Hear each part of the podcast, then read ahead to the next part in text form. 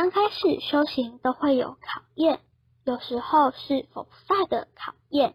刚进入佛法的时候，一定要从念经开始，要先了解经义，知而后行，方不至于在行事中受人影响而走偏。念经与修行都重要，诵经千遍，其义自现。三里波流背九秋，台语比喻三天未温习功课，对所学就难以掌握。经还需要每天念，念到身心灵与经相应，知行合一，应用在生活中即是在行佛。